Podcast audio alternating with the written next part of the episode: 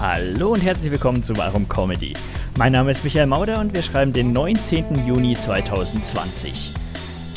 Wenn ihr am vergangenen Dienstag die Pandemiepause vermisst habt, äh, dann kann ich euch mitteilen, dass äh, die Pandemie sich zumindest bevor die zweite Welle kommt, ein bisschen äh, entspannt und ich deswegen auch wieder mehr zu tun habe, weswegen diese zweite Podcast-Folge die Woche gerade ein bisschen ähm, ruht, beziehungsweise nicht mehr wöchentlich erscheinen wird. Wenn es aber Themen gibt in der Comedy-Welt, die es zu besprechen gilt, dann werde ich mir da auch wieder den entsprechenden Gast suchen.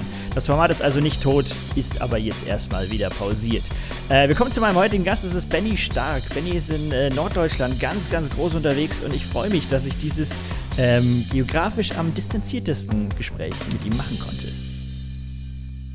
Super, Benny, also äh, vielen Dank, dass du hier dabei bist. Ja, ich ähm, danke dir. Äh, lass mich mal ganz kurz fragen, du bist, äh, genau, München. Also, ich meine, krasser geht's ja gerade nicht, ne? Lübeck-München, das ist ja. Ich glaube, ja, recht viel weiter. Ich könnte noch nach Garmisch-Partenkirchen, aber das äh, macht das Kraut auch nicht mehr fett. Okay. Aber ja, ich glaube, recht viel weiter können wir, können wir nicht mehr auseinander sein. Aber umso schöner, dass die moderne Technologie uns zusammenbringt. Yes. Ähm, äh, ich würde gerne mit einer, mit einer Frage einsteigen, die, glaube ich, vielen Leuten auf der, auf der Seele brennt und die gerade jetzt bei mir in den letzten Wochen sehr, ähm, mir sehr viel durch den Kopf geht. Ähm, warum haben Menschen nach der Erfindung des Reißverschlusses immer noch Hosen gemacht, bei denen vier Knöpfe zum Zumachen da sind. Sehr geil. Ich habe mir vor zwei Wochen, ich habe mir vor zwei Wochen neue Hosen gekauft und das erste Mal in meinem Leben haben die keinen Reißverschluss und ich bin, ich verliere Stunden von meinem Tag, wenn ich auf Toilette jedes Mal die Dinger auf und zu machen muss. Tatsächlich. Ich als ehemaliger Fachmann im Klamotten-Einzelhandel kann dir sagen, es glaube ich hat was mit der Stabilität zu tun. Okay. Denn wenn du Reißverschluss gegen Knöpfe setzt, ist die Leiste, die entsprechend langgezogen ist, stabiler in der Ausführung und hat natürlich auch diesen Coolness-Charakter, wenn du nur einen Knopf zum Pinkeln aufmachst. Ach so, ist das ist das cooler, wenn du nur einen Knopf aufmachst? Naja, es ist ja immer so dieses, ich meine, wer zieht seinen Reißverschluss komplett runter? Das macht ja kein Mensch. Und wenn du nur einen Knopf aufmachst, also da müssen wir jetzt aber auch ganz ehrlich sein, je nach Größe des Kollegen mhm. unten in der Hose kann man natürlich auch alle vier aufmachen. Respekt an der Stelle an die Leute. Aber ich glaube tatsächlich, wenn du eben mal schnell auf, was weiß ich wo, Pipi-Box gehst und dann einen Knopf aufmachst zum Entleeren, dann hat das noch einen gewissen einen gewissen Coolness-Faktor, weil eine Jeans mit Knopfleiste ist auch einfach mehr Jeans. Sag, okay, das ist Also, sei, also freu dich eher, dass du den Umstieg machst. Wobei ich muss dir auch ganz ehrlich sagen, äh, als wenn wir das abgesprochen haben, ich habe jetzt auch eine Jeans angehabt. Äh, gut, jetzt sitze ich hier im Jogger, aber äh, eine Jeans angehabt mit Knopfleiste nervt mich persönlich total. Ja, sehr gut. Und tatsächlich glaube ich, wenn wir jetzt schon so tief in die Materie gehen, dass die Hersteller sich sagen, das ist ja auch mal so ein Ding, die Hersteller begründen ja dann auch immer so geile oder, oder äh, bringen auch so geile Begründungen raus. Und ich äh, schwöre dir, wenn wir jetzt die Hersteller fragen würden, würden die sagen, ja, wieso ist ja auch stabiler bei den Reißverschluss? Falls es dir aufgefallen ist, es gibt eine Reißverschlussfirma, die heißt YKK, glaube ich. Sie Standard-Reißverschluss. Okay, so, so tief bin ich da doch nicht Hose. Drin. Das Ding ist, du kannst, du kannst eine Hose kaufen von bis, die kostet 200 Euro und du findest immer diese billigen Reißverschlüsse. Und äh, Knöpfe sind tatsächlich stabiler. Okay. Wieder was gelernt. Jetzt fühle ich mich ein bisschen besser. Hammer, oder? Das heißt, wenn du jetzt das nächste Mal deine Hose aufmachst, wirst du an mich denken. Ich glaube aber, dass es auf so einer, so einer öffentlichen Toilette einfach mehr Eindruck macht, wenn, wenn du schön lautstark alle vier Knöpfe öffnen musst. Das macht einfach auch mehr her, glaube ich. Ja, ähm, vor allen Dingen, ob du es brauchst oder nicht. ja, das ist ja egal. So genau gucken ja nur die Hälfte der Leute meistens.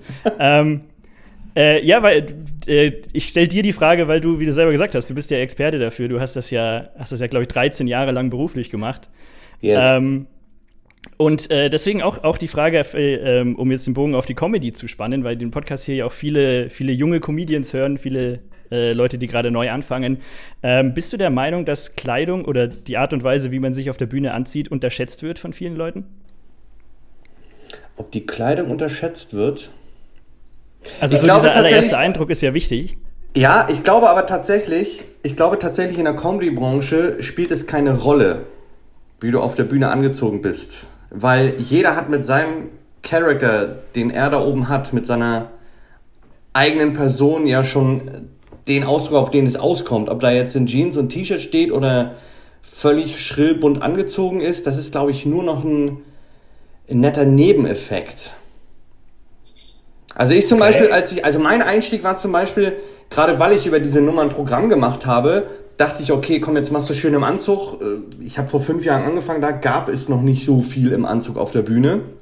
Ich weiß, dass der Sebastian Puffpaff und der, äh, der hilft mir eben, der äh, Kollege Schröder, die sind auch im Anzug auf der Bühne. Mhm. Aber meistens hast du ja irgendwie, ja, Jeans, Sneaks, T-Shirt, vielleicht noch ein Sweaty drüber oder irgendwie sowas.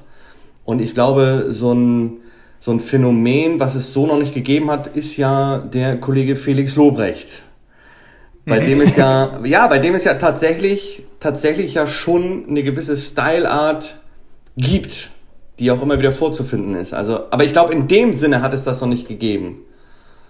Weißt mhm. du, wie ich meine? Weil die meisten halt, ich glaube, und das ist gar nicht böse gemeint, aber die meisten, glaube ich, haben sich, haben sich gar keinen Kopf gemacht, äh, okay, was ziehe ich jetzt eigentlich auf der Bühne an? Okay, ich habe eine geile Jeans, ich habe Sneaker, T-Shirt drüber, vielleicht noch Merch-Artikel, ja, fertig, gehe ich raus, mach mein, mach mein Stand-up.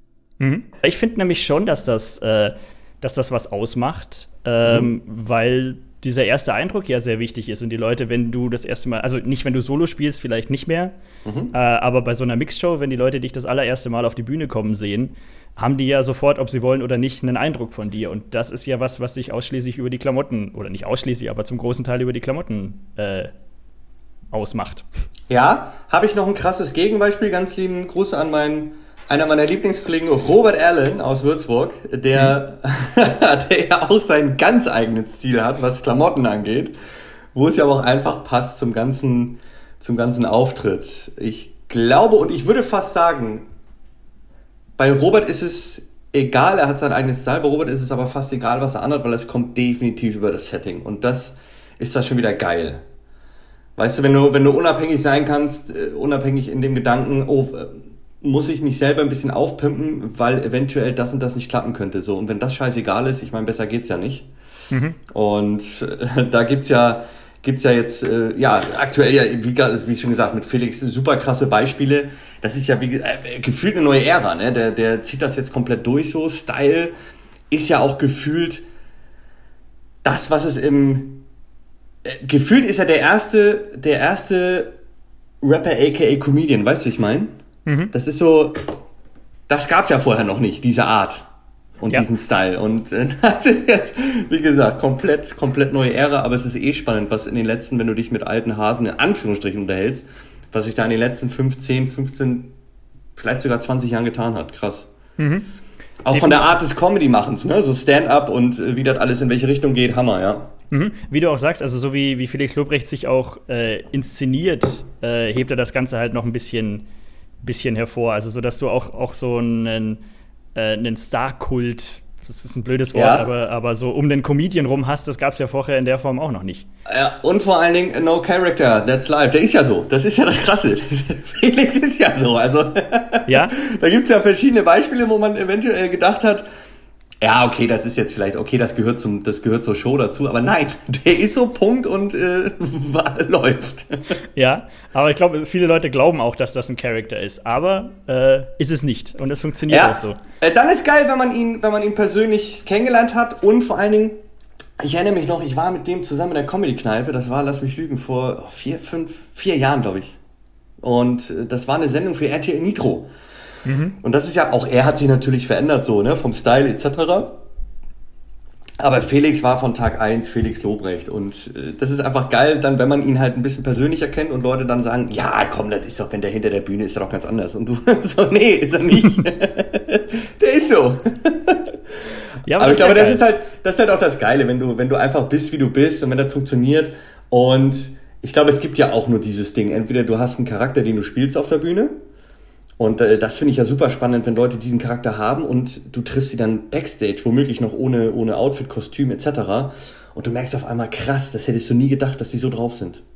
Mhm. Weißt du, so auf der Bühne voll Rampensau und dann so, ja, nö, ich bin dann weg, tschö, Hotel und jo. so. Ja, ja, super spannend. Das ist der, das ist so ein bisschen, glaube ich, der kleine Luxus, den wir haben, wenn wir dann auch Backstage sind und auch nur so ein bisschen miteinander zu tun haben, dass man da doch ein andere Eindrücke kriegt. Mhm. Das auf jeden Fall. Aber ich finde es auch, ähm, Also so, ja, äh, das mit der Rampensau ist ja nochmal eine andere Sache, weil du kannst ja auch du selbst sein, aber trotzdem hinter der Bühne dann äh, dich äh, eher zurückhalten. Da würde ich, mich, würd ich mich auch eher dazu zählen. Ähm, aber wie war das denn bei dir? Du hast äh, gesagt, du hast am Anfang auch, äh, ich glaube, du hast wirklich den kompletten Anzug äh, getragen auf der Bühne. Ja, ich habe das, Alter, ich habe das komplett durchgezogen, weil ich dachte, A, das Thema gab es so noch nicht. Es war so mein Gefühl so, okay, Typ im Anzug redet über den Einzelhandel. Und da habe ich gedacht, Alter, ich bin 13 Jahre oder da, da habe ich ja noch wirklich, das war noch mein Hauptjob, ich bin so jeden Tag zur Arbeit gegangen und dann war sofort klar, ja, dann geh auch so auf die Bühne. Weil ich meine, besser geht's ja nicht, ne? Ich meine, du redest über das Thema, du redest über den Alltag, ja, dann zieh auch das an, was du anhast. Und das ist aber das Ding, es passt ja nicht immer. Also du kannst ja nicht bei jeder Show, und das ist, ist auch echt äh, zeitweise ein bisschen overdressed, glaube ich. Mhm. Du kannst nicht immer im Anzug da irgendwo auftreten. Also das ist, ist auch zeitweise ein bisschen unbequem, deswegen äh, finde ich es jetzt mittlerweile persönlich ganz cool. Klar war es mein Job, aber B, finde ich Klamotten auch ganz geil also ein bisschen zu gucken, okay, was mache ich jetzt, wie mache ich das und wenn dann ein guter Mix rauskommt, hoffentlich, dann ist alles in Ordnung. Aber du, du willst nicht sagen, dass du jemand bist, der da vorher lange überlegt, mittlerweile, was er, äh, was er anzieht und wie das, wie das wirkt? Man macht sich schon zwei, drei Gedanken, weil man aber Bock drauf hat. Nicht jetzt, weil man irgendwie das Gefühl hat, das und das muss sein, sondern einfach, weil ich das Thema an sich mag, Klamotte. Und äh, das Beste, was mir passieren kann, ich mache darüber ja selber Witze. Also das Programm geht ja 60 Prozent darüber, Thema Klamotten, Mann, Frau, aber auch ich bin der Typ, wo die Frau dann mal sagt, Schatz, mach doch mal das heute Abend. okay. Und äh, dann finde ich mir, das ist so, das ist so die Lizenz, weißt du, wenn dir sowas passiert, dann darfst du auch darüber äh, Jokes machen. Aber alles schon vorgekommen. Und das Geile ist, weißt du, dann, dann tut man so auf dicke Hose und sagt so, ja ey Schatz, guck mal hier, das heute Abend, das ist doch geil. Und dann, nee, mach mal anders. Weißt du? also passiert alles und äh, das rundet das nur ab, ja.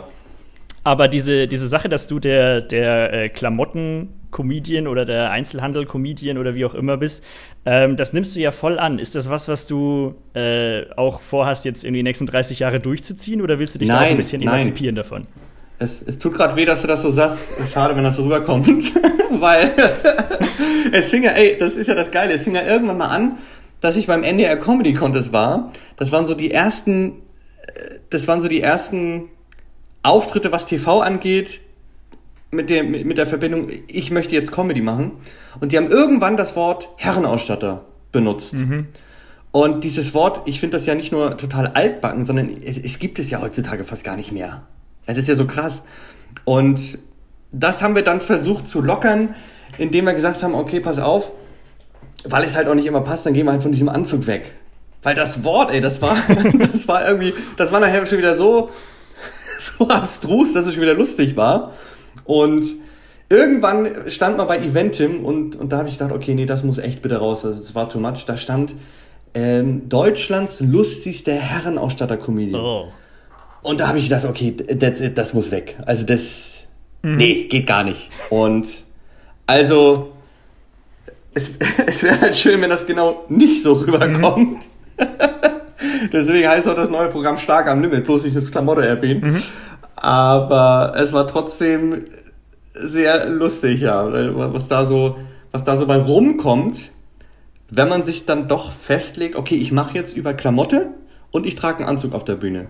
Mhm. Das ist ja in vielen Bereichen dann schnell diese Schublade, und ich hoffe, wir haben es da geschafft, so, so ein bisschen äh, nicht, nicht so doll reinzurutschen. Ja, okay. Nee, ist ja gut so. Nee, also es war, war auch äh, bewusst, genau das war ja die Frage eben, weil also äh, am Anfang so hier Kleider lachen Leute und so als Programmtitel auch. Also du, du bist da schon auch am Anfang äh, bewusst draufgegangen, einfach so als Alleinstellungsmerkmal, oder? Ja, ja, das war das. Das ist natürlich die Gefahr jetzt im Nachhinein, ne? Ob, ich weiß auch gar nicht, wenn wir jetzt nochmal fünf Jahre zurückgehen, okay, würde man das mal, würde man das genau nochmal so machen? Ich glaube tatsächlich ja, weil ich einfach total Bock hatte auf diese Geschichte. Ey, krass, Einzelhandel, das ist real life, das ist genauso passiert jeden Tag. Ich habe ja so viel mitgeschrieben und das Beste, was ja passieren konnte, waren Szenen, wo ein Typ nach dem Anzug gefragt hat, Größe 52, und ich habe gesagt, ah, hängt hier nicht, ich gehe mal ins Lager. So, dann bin ich einmal hinter die Eisentür bei uns, das war so dann Verkaufsraum, Eisentür, so dann kommst du Richtung Lager und Kantine etc. Und da habe ich irgendwas aufgeschrieben, in der Angst, dass ich es vergesse. also es ging gar nicht mehr um den Anzug, sondern um das, was die beiden da sich an den Kopf geschmissen haben. Und bin dann wieder gekommen und habe gesagt, ja, tut mir leid, ne, aber leider ist der Anzug nicht mehr da. Und das, da habe ich gedacht, okay, nein, komm, da musst du auch so, da musst du auch so rausgehen. Also dann musst du auch, äh, wenn das das Hauptthema ist, und das ist es ja ganz klar im ersten Programm. Das ist natürlich, weil das halt auch mein, mein Ansatz war, weil ich, weil ich der Meinung war oder immer noch bin, dieses Thema ist nicht so verbreitet. Ja, es gibt ja viele Themen, auch schon passiert, äh, sei es bei einer Mixshow, ah, was machst du heute für ein Set? Okay, habe ich auch was drüber. Und ich war irgendwie so hundertprozentig der Meinung, das kann mir bei diesem Thema nicht mhm. passieren. So, also ich, klar, gibt zwei, drei Kollegen, die erzählen von ihrer Frau und dann haben sie was an die Kabine bekommen, aber dieses wirklich auf der Matte gestanden haben und alles mitzuschreiben, was da real life passiert, das in Verbindung mit dem Anzug, das war total das, worauf ich Bock hatte, so reinzugehen, mhm. ja. Ja, das auf jeden Fall, weil also so diese, diese äh, externe Perspektive auf so äh, Beziehungskisten oder was auch immer da, da alles passiert. Bist du denn der Meinung, dass jeder Mensch mal zumindest für ein paar Monate in einem äh, Dienstleistungs- oder Einzelhandelsjob gearbeitet haben muss? Also ich bin auf jeden Fall der Meinung, dass gewisse Situationen wichtig sind für Themen zum Beispiel Wertschätzung. Also ich, ich weiß, ich werde nie vergessen, ich war irgendwann Vertretung für meinen Chef. Und äh, wenn du dann mal Scheiße baust oder so, dieses, dieser Moment, wenn du zur Geschäftsleitung ins Büro musst, du fängst um 10 Uhr an zu arbeiten, die ruft dich um 10.05 Uhr an und sagt, Mensch, Herr Stark, haben Sie heute Nachmittag um 16 Uhr mal Zeit? Mhm. Was schon geil ist, weil du zu deiner Geschäftsleiterin niemals sagen würdest, ach, ganz schlecht. so, und dann gehst du da um 16 Uhr, du hast bereits seit 13 Uhr Ränder im Hemd, noch nie gehabt so groß, weil du Angst hast, was jetzt kommt, weil du vielleicht sogar weißt, was der Fehler sein könnte. Dann gehst du da rein, kriegst so auf die Fresse, dass du denkst, okay, komme ich morgen nochmal wieder, ich weiß es gerade nicht. Und das aber einmal durchzumachen oder überhaupt dieses Thema Schule, Ausbildung, vielleicht sogar Job und dann der Weg auf die Bühne. Und das kann ich jetzt für mich sagen, das war in meinem Fall, möchte ich nicht missen. Also das war, das war gut so. Das war genau gut. Aber dass ich jetzt sage, dass die Leute mal in Einzelhandel müssen, ah, Weiß ich nicht. Ich glaube, die, wir alle müssten mal in viele Bereiche mal rein für eine Woche. Ja, also die, äh, die Frage kommt daher, weil das ist ein Punkt, wo, wo ich auch tatsächlich auch in meinem Programm drüber spreche, weil ich äh, vier Jahre Hotelrezeption gemacht habe. Ja. Und das äh, ist sehr charakterbildend. Und ich denke, ja. auch du wirst, wirst mit Kunden Erfahrungen gehabt haben, wo du ihnen am liebsten ihre, ihre äh, Hose mit der Knopfleiste um die Ohren gehauen hättest, aber es nicht durftest, weil du den Job gebraucht hast. Äh, ja. Und ich finde, das ist eben so eine Erfahrung, die jeder Mensch mal gemacht haben sollte, einfach was so persönliche Interaktionen in Zukunft mal angeht. Ja, das, das Geile ist natürlich, das Geile ist natürlich, äh, wenn man das so rum aufbaut, dann kann man sagen, wenn Leute immer sagen, ach, gibt's doch nicht, kann ich mir nicht vorstellen, mhm. dann unterschreibe ich zu 100 Prozent, doch, dann mach mal eine Woche. dann weißt du mal, was an der Front abgeht. Ja, dann bin ich sofort bei dir, hundertprozentig, auf jeden Fall. Aber ist ja sehr geil. Vier Jahre Hotelrezeption, mein Lieber, da hast du aber. ja. Oh ja, ja, vor allem wenn du mit, mit äh, 18 frisch aus der Schule anfängst, äh, direkt am Hauptbahnhof Nachtschichten zu arbeiten. Das war so, ei, ei. so, mein Einstieg. Aber bei dir war das ja so, äh, durch deine anfängliche Spezialisierung auf Klamotten hast du ja auch ein paar coole Jobs bekommen. Ich habe gesehen, du hast mal, oder nicht nur einmal, ähm, eine, eine Modenschau moderiert. Ja, sehr geil. Das war natürlich auch so ein Ding. Das sind, das ist natürlich ein Elfmeter für solche Geschichten. Alles, was Richtung Mode geht, Firmengalas, also ich werde nie vergessen, sehr geilen Auftritt gehabt bei der Sparkasse in Frankfurt, meine ich, war das. Äh, wo, wo so ein Meeting abgehalten wurde über drei, vier, fünf Stunden und die haben sich gedacht, komm, machen wir mal irgendwie 15 Minuten so einen Break dazwischen. So, und da saßen 120 Leute im Anzug vor mir. Und äh, ich würde mal tippen, 100 von denen haben die nicht selber gekauft, sondern die Frau. Die waren zwar dabei, aber durften das nicht selber entscheiden. Und sowas macht natürlich tierisch Spaß. Ne? Also wenn du mit dem Thema dann noch so punkten kannst, und ja, auch bei so einer Modenschau, das war hier für den Citypark bei uns hier im Norden, zusammen mit Rebecca Mir, sehr geil. Also das macht natürlich, das macht natürlich richtig Fun.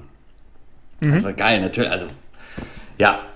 Türöffner, Türöffner für viele Veranstaltungen in dem Bereich. Klar, Hammer, ja. Ja. Aber also das ist nämlich genau das, was ich mich frage, weil ich muss gestehen, das wird viele Leute überraschen, aber ich war in meinem Leben noch auf keiner Modenschau. ähm, aber äh, ist das ein Publikum, bei dem man Gags machen kann? Tatsächlich ja, ich muss in meinem Fall sagen, es gibt da sicherlich die Modenschau. Also sehr interessant wäre, wenn du jetzt mich oder einen anderen Comedian, meinetwegen auch dich, bei einer richtig fett, krass aufgezogenen Real-Life-Modenschau hinstellst. Ich glaube, dann würden wir sowas von baden gehen. Mhm. Wenn das Aber so das richtig, Wenn das so richtig über, also wenn wir sprechen über Klamotten, die würden wir uns niemals kaufen. Mhm. Und die sieht man einmal und denkt, oh, Strange habe ich mal gesehen, danke für die Veranstaltung. Aber wenn wir jetzt über so ein Ding reden, wie, wie da, was ich gemacht habe, City Park, was ja ganz locker veranstaltet wurde und wo es darum geht, dass die, dass die entsprechenden Stores ihre Klamotten zeigen. Also jetzt zum Beispiel so ein Tommy Hilfiger Store zeigt so die neueste Kollektion.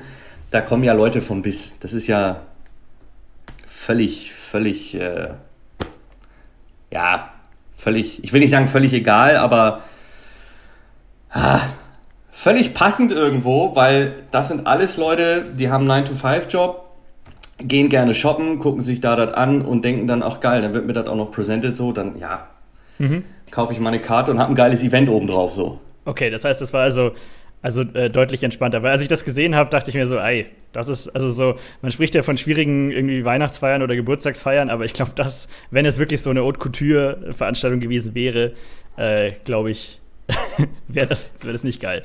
Äh, das glaube ich wäre wär anders abgelaufen, definitiv.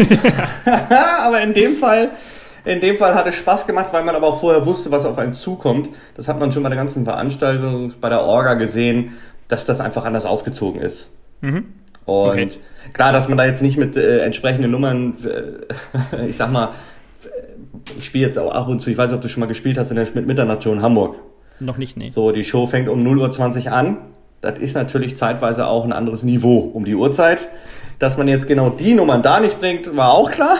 Mhm. Wobei interessant wäre es gewesen, aber es hat insofern gepasst, ja. Okay, sehr gut. Ähm, ja, also ähm, ich muss ja sagen, ich, ich bin ja ignoranter Bayer und habe äh, leider keine Ahnung von der Comedy-Infrastruktur in Norddeutschland. Mhm. Deswegen wollte ich da mal mit dir drüber sprechen, weil ähm, es ist ja immer, immer spannend, wenn man dann den Entschluss gefasst hat, mal Comedy zu machen, wie man diesen ersten Auftritt angeht. Die meisten Leute suchen sich eine offene Bühne oder ein Open Mic. Es gibt aber auch Leute, die sich ein türkisches Restaurant in Lübeck buchen und da einmal 75 Minuten ohne Pause durchballern.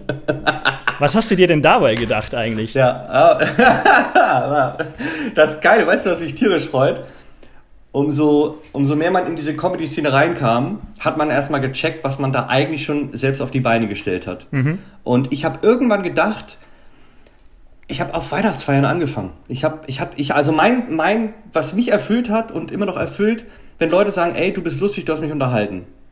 So, ich sage bewusst, wenn man es schafft, Leute zum Lachen zu bringen, mhm. dann ist es geil. So, das ist ein geiles Feeling. Und dann machst du so Tryouts auf einer Weihnachtsfeier, ne? Du hast Bock irgendwie, du bist so den ganzen Tag irgendwie so im Laden, so immer auf, auf Grinsmodus und hast Bock da irgendwie diesen Lacher zu kriegen. Und das Beste, was mir passiert ist auf der Weihnachtsfeier, Hammer. Ich habe Kollegen parodiert und dann kam ein Kollege, Weihnachtsfeier ist halt, alle kennen dich, alle sind besoffen, ist eh geil, so. Und dann kam ein Kollege zu mir und sagte, ich weiß nicht, mit 3,8 Promille aufwärts, im Halbnuscheln im Suff, Alter, das war ja richtig geil.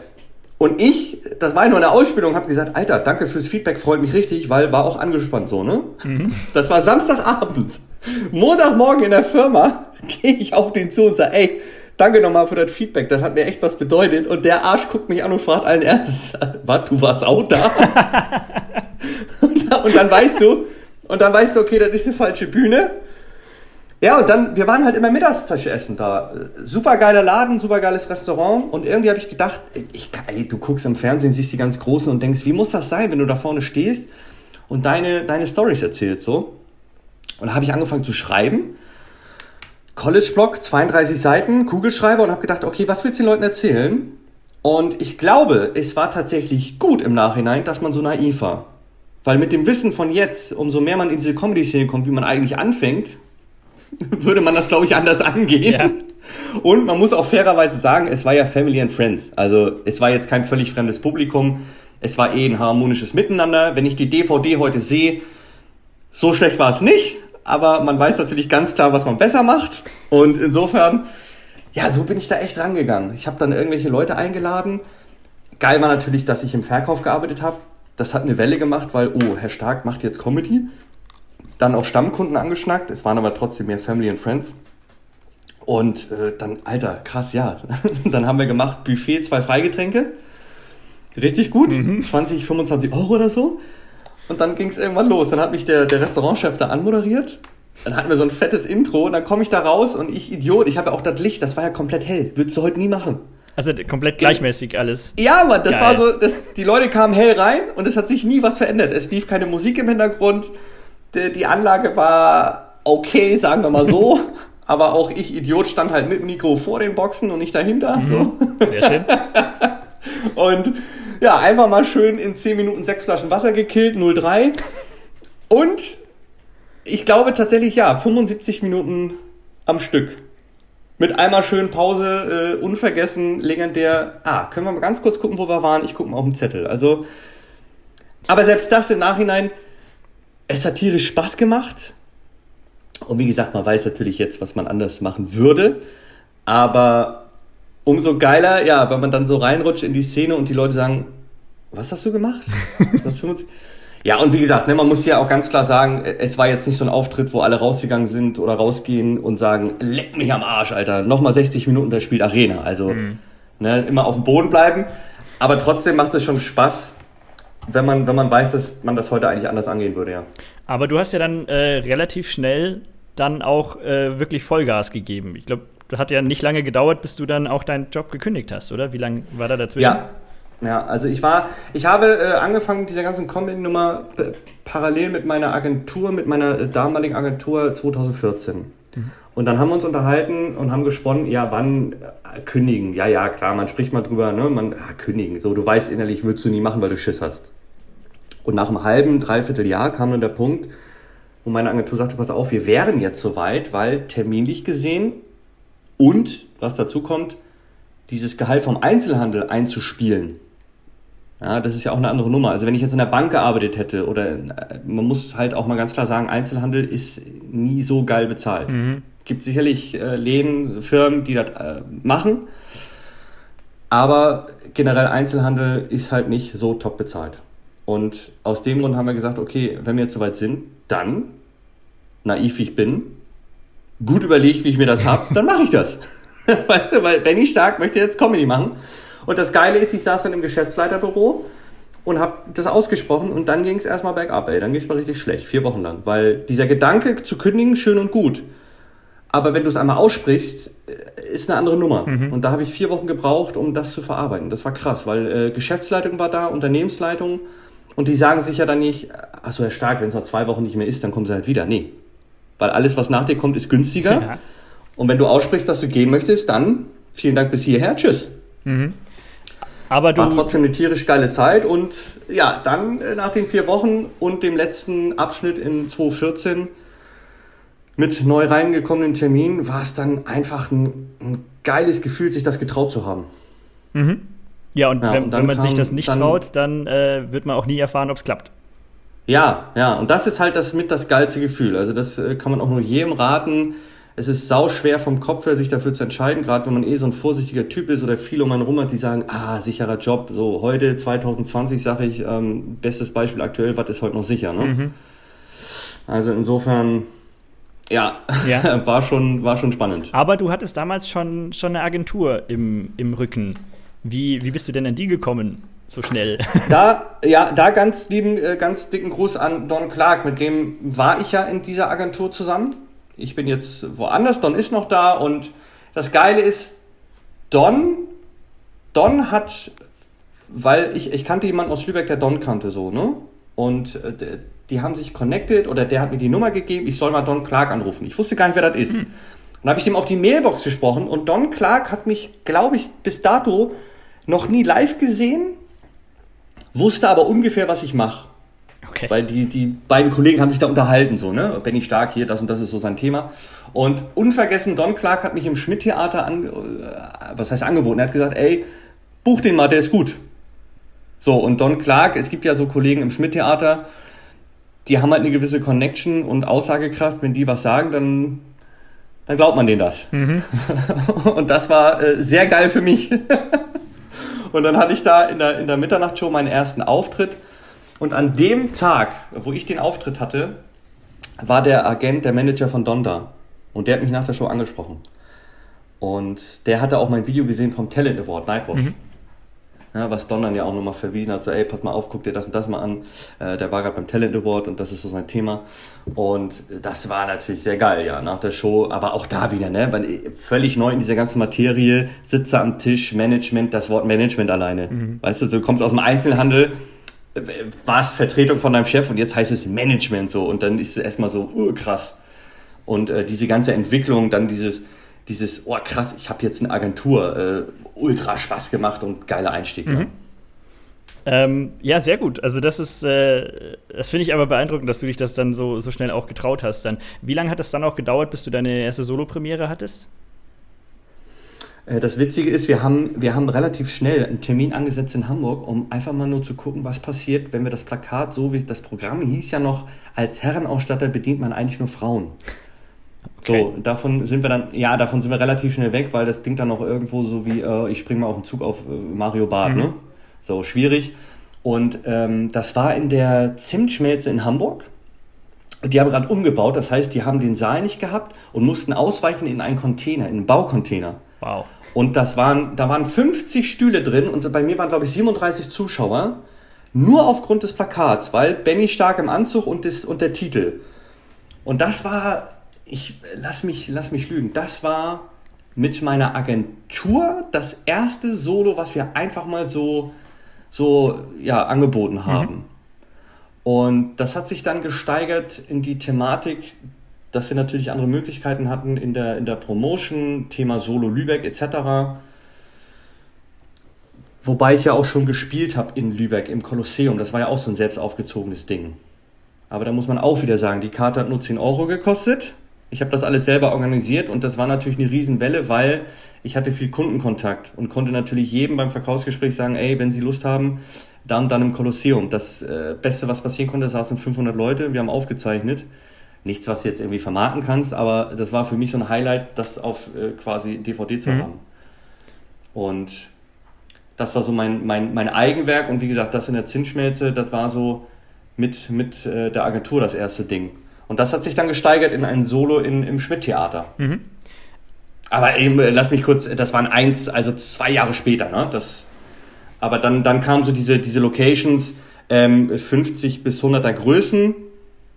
Am Anfang so Thema Solo. Und dann kamen die Highlights mit, mit äh, Fritz Theater Bremen, ähm, äh, Schmidt Theater Hamburg und so, ne? Gerade im Norden. Mhm.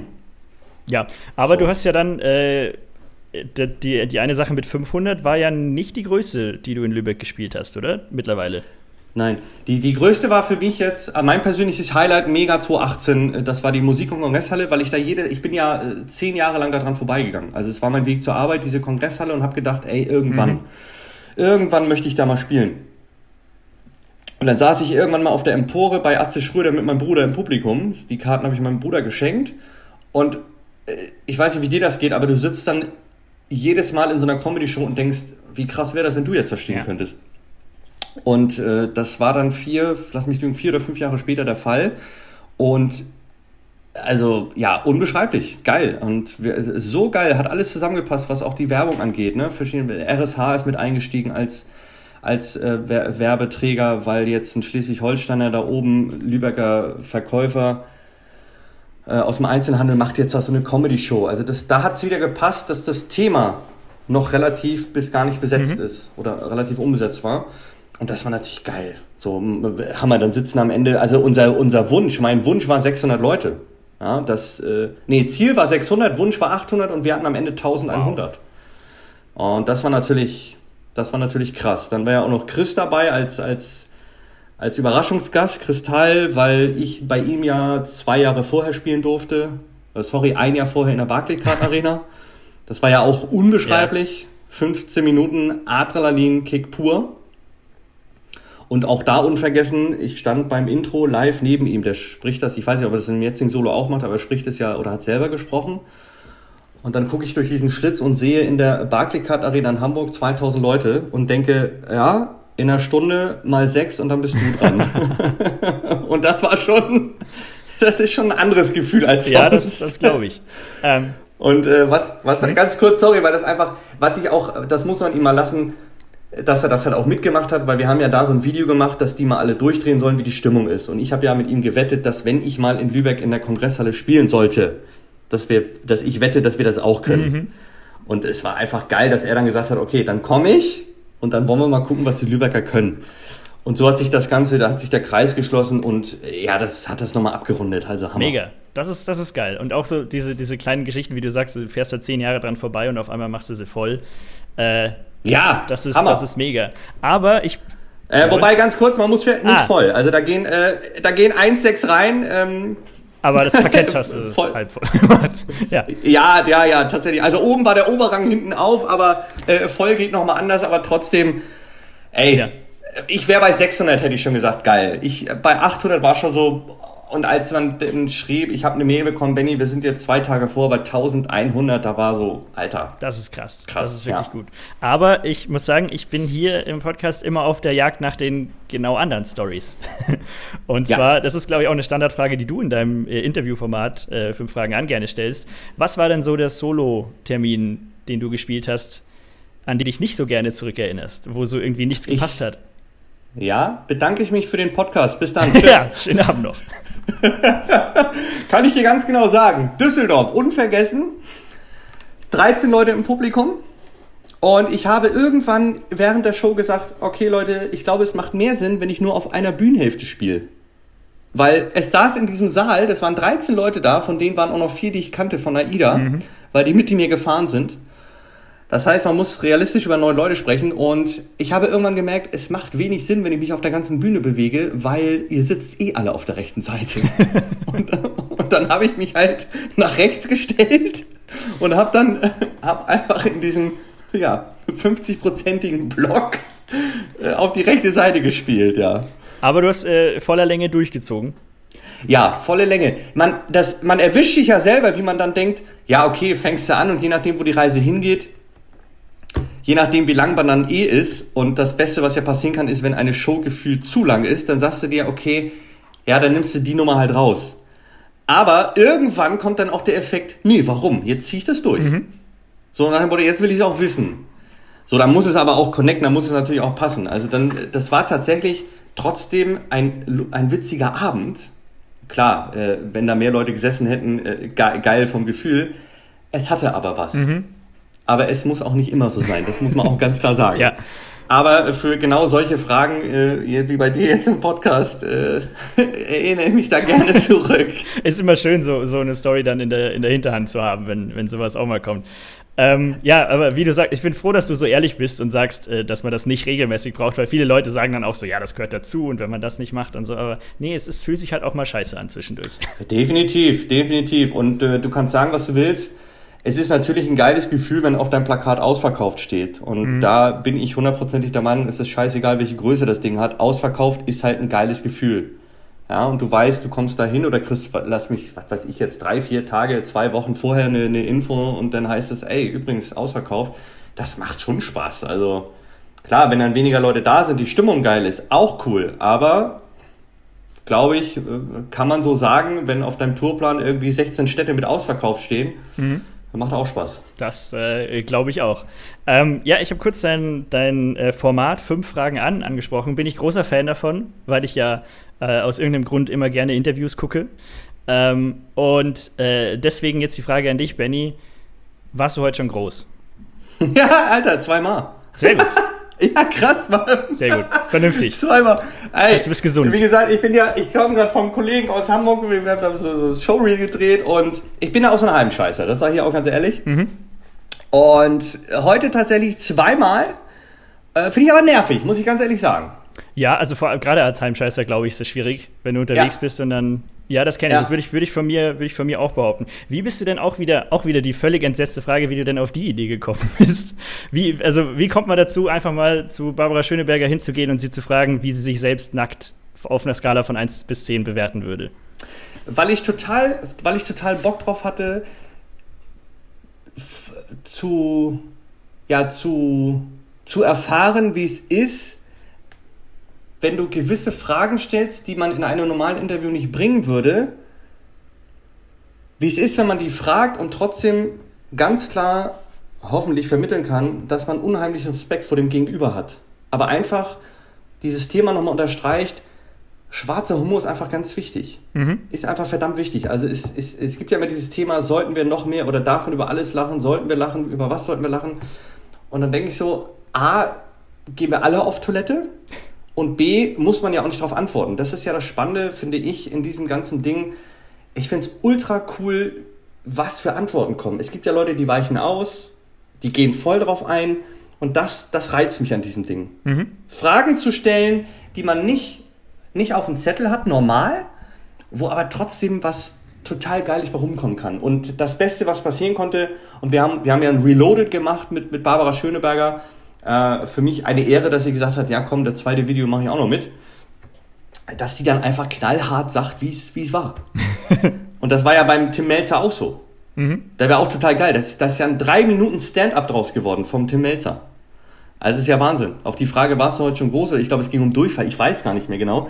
Ähm, ich, Alter, da standen fünf, sechs Leute und wir konnten nicht mehr, weil der hat wirklich mit seinem Glas in der Hand stand er da ganz lässig und du denkst, jetzt kommt eine Antwort, 30 Sekunden, das waren glaube ich drei Minuten mhm.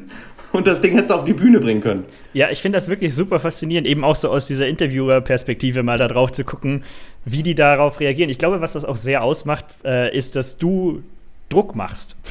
Dass du schnell redest und den Leuten klar machst, okay, sie haben jetzt schnell zu antworten. Ja. Und wenn dann noch so halbwegs indiskrete Fragen kommen, ist es sehr, sehr spannend zu sehen, wie die einzelnen Leute darauf reagieren. Ja, das, genau, das, also das ist ja das, was, was mir an der ganzen Nummer Spaß macht, weil wenn ich, wenn ich Interviews gesehen habe, und das soll jetzt nicht heißen, ja, das war irgendwie langweilig oder gar nicht, aber ich habe gedacht, okay, was ist, wenn wir mal bewusst diesen Bruch machen? Was ist, wenn du, wenn du wirklich mal eine prominente Person fragst, ja, warst du heute schon groß? Weil, Fakt, innerhalb von sieben Tagen, irgendwann müssen die auf Klo gewesen sein. Und das Geile ist einfach, ja, wie reagieren die dann drauf?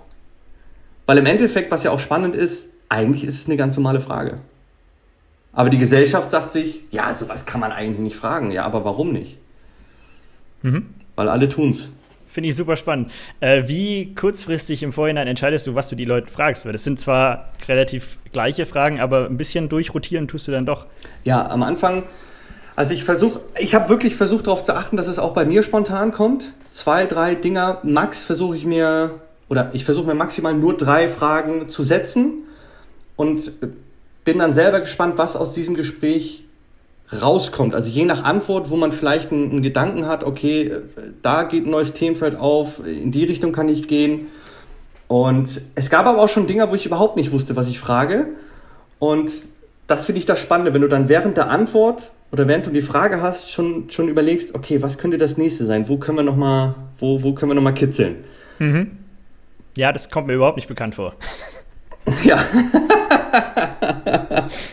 ähm, was war denn so der, äh, die, die Folge, weil du hast ja, glaube ich, über 100 Stück gemacht. Ja. Ähm, was war denn so der Gast oder die Folge, äh, äh, wo du äh, am ersten dran zurückdenkst, was dich vielleicht überrascht hat oder, oder beeindruckt hat? Also was ich äh, nach wie vor feier und das war ein unheimlicher Buddy-Moment, ist mit Tané an der Bar vom, mhm. äh, wir sitzen in, ich verwechsel die immer. Ähm, Alter, hilf mir kurz. Das war das, ich meine, das war das Gloria-Theater. Mhm. Und da sitzen wir an der Bar und ich hatte ja schon mal mit Tané was, was gemacht. Und deswegen haben wir, haben wir gesagt, okay, komm, wir machen das noch. ich weiß gar nicht, warum Ach ja, weil Faisal damals, genau, ähm, wir waren bei Nightwash äh, nach der Show noch alle zusammen irgendwie essen und dann habe ich diese fünf Fragen gemacht an Tané und Faisal hat da irgendwie reingequatscht und das war der Aufhänger für die Neuaufnahme.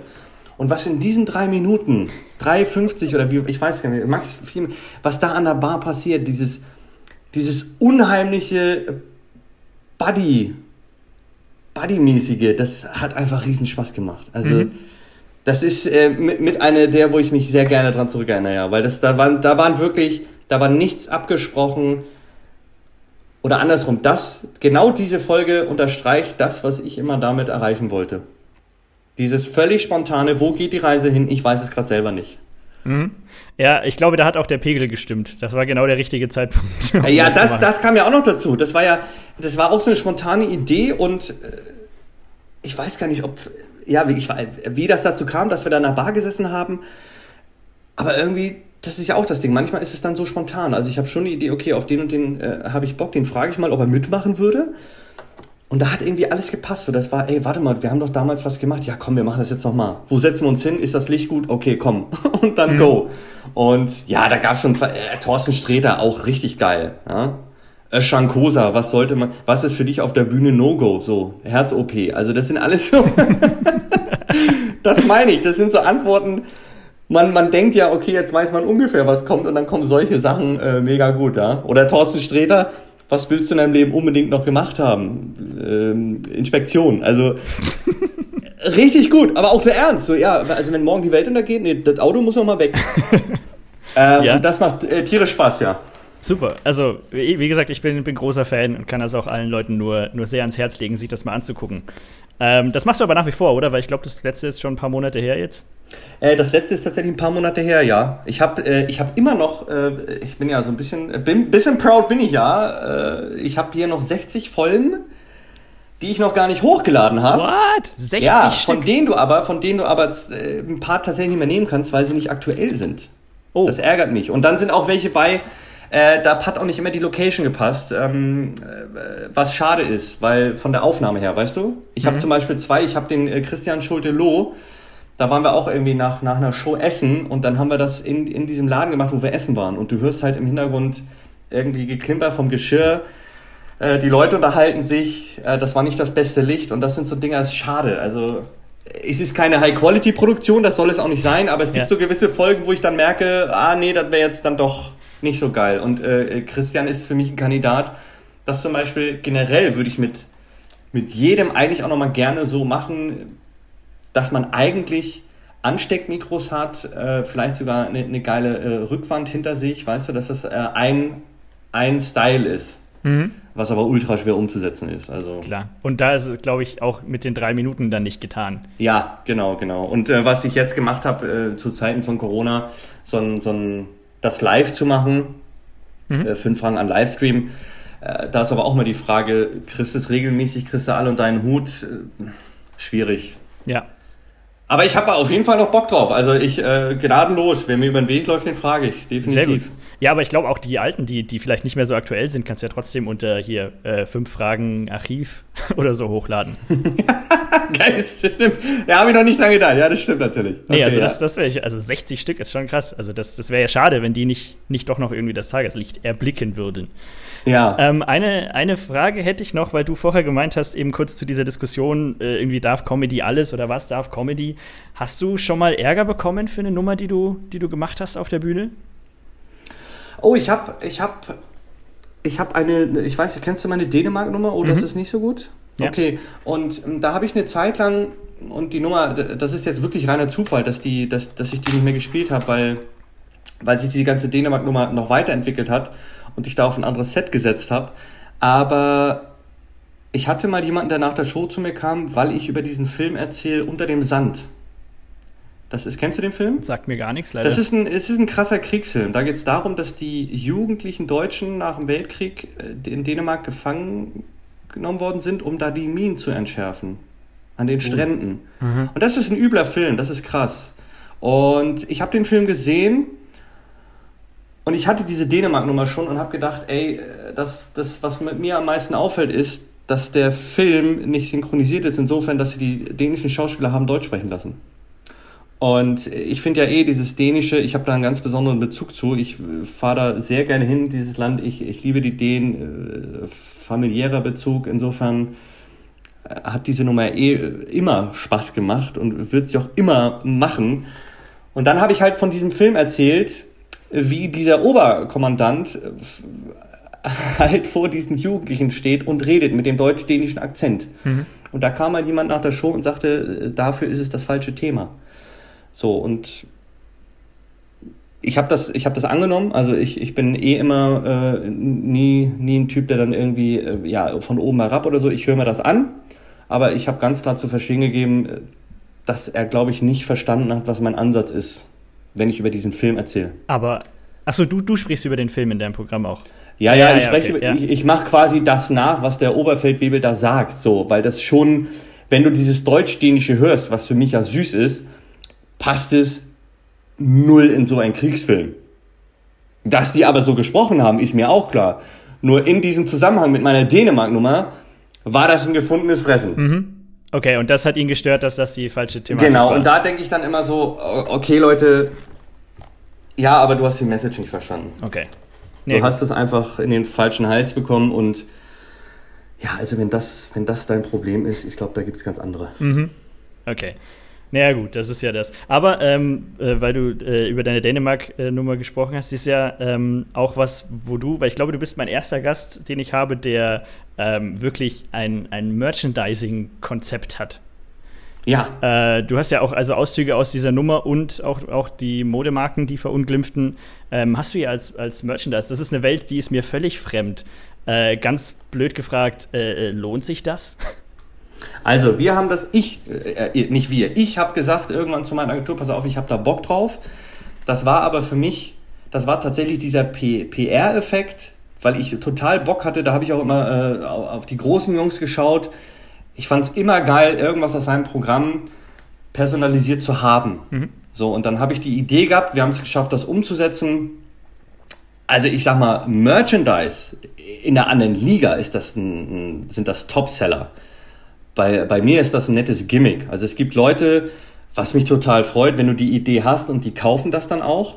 Aber ich weiß zum Beispiel jetzt schon, was ich anders machen möchte. Also wir haben diese T-Shirts, dieses Oh, das ist nicht so gut als Spruch. Ich würde zum Beispiel jetzt, da ist ja der Plan, das alles ein bisschen kleiner zu machen, weil ich glaube, dieses groß draufgedruckt, weiß ich, ob das noch so ein Thema ist. Jetzt zu Corona-Zeiten wollte ich unbedingt haben, der Spruch, äh, dieser dänische Spruch, oh, das ist nicht so gut als Maske. Mhm, hab ich gesehen. Das war ein Muss. Das musste ich haben das freut mich sehr, funktioniert gerade echt gut.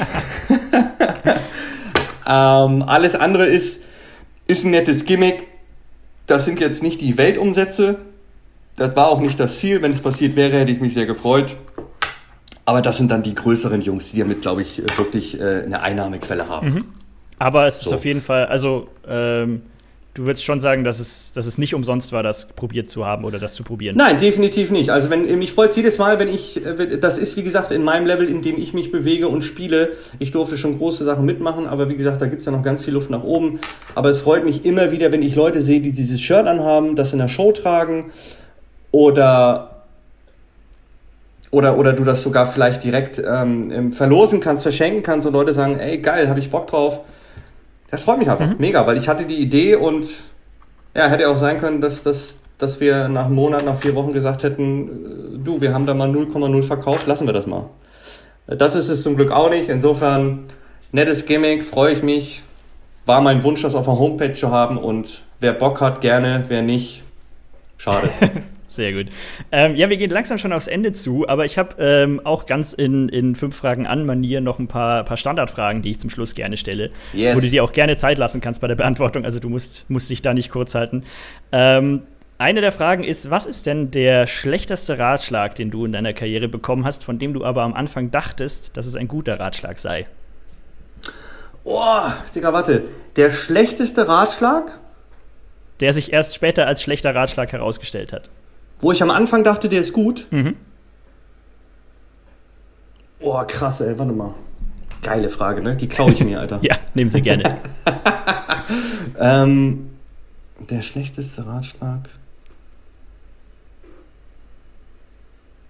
Ey, äh, ganz ehrlich, habe ich jetzt.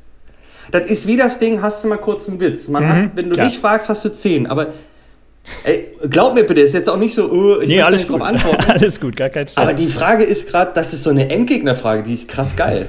Sehr gut. Freut mich, dass du sie dir merken nicht, möchtest. Vielleicht ähm, auch einfach nur zu doof, weil du die anders formulieren musst, damit ich sie richtig checke. Aber ich glaube, ich habe es verstanden. Okay. Äh, ja, was war denn dann der beste Ratschlag, den du bekommen hast, der auch ein guter war?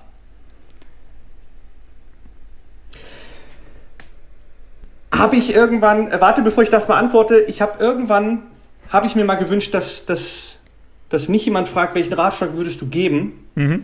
Und dann hätte ich mir immer gedacht, dann sage ich, ey, geh da rauf und hab Spaß. Zeig den Leuten, dass du Spaß hast an dem, was du tust. Den besten Ratschlag, den ich bekommen habe, ist, ist tatsächlich, nimm auch mal Ratschläge von anderen an.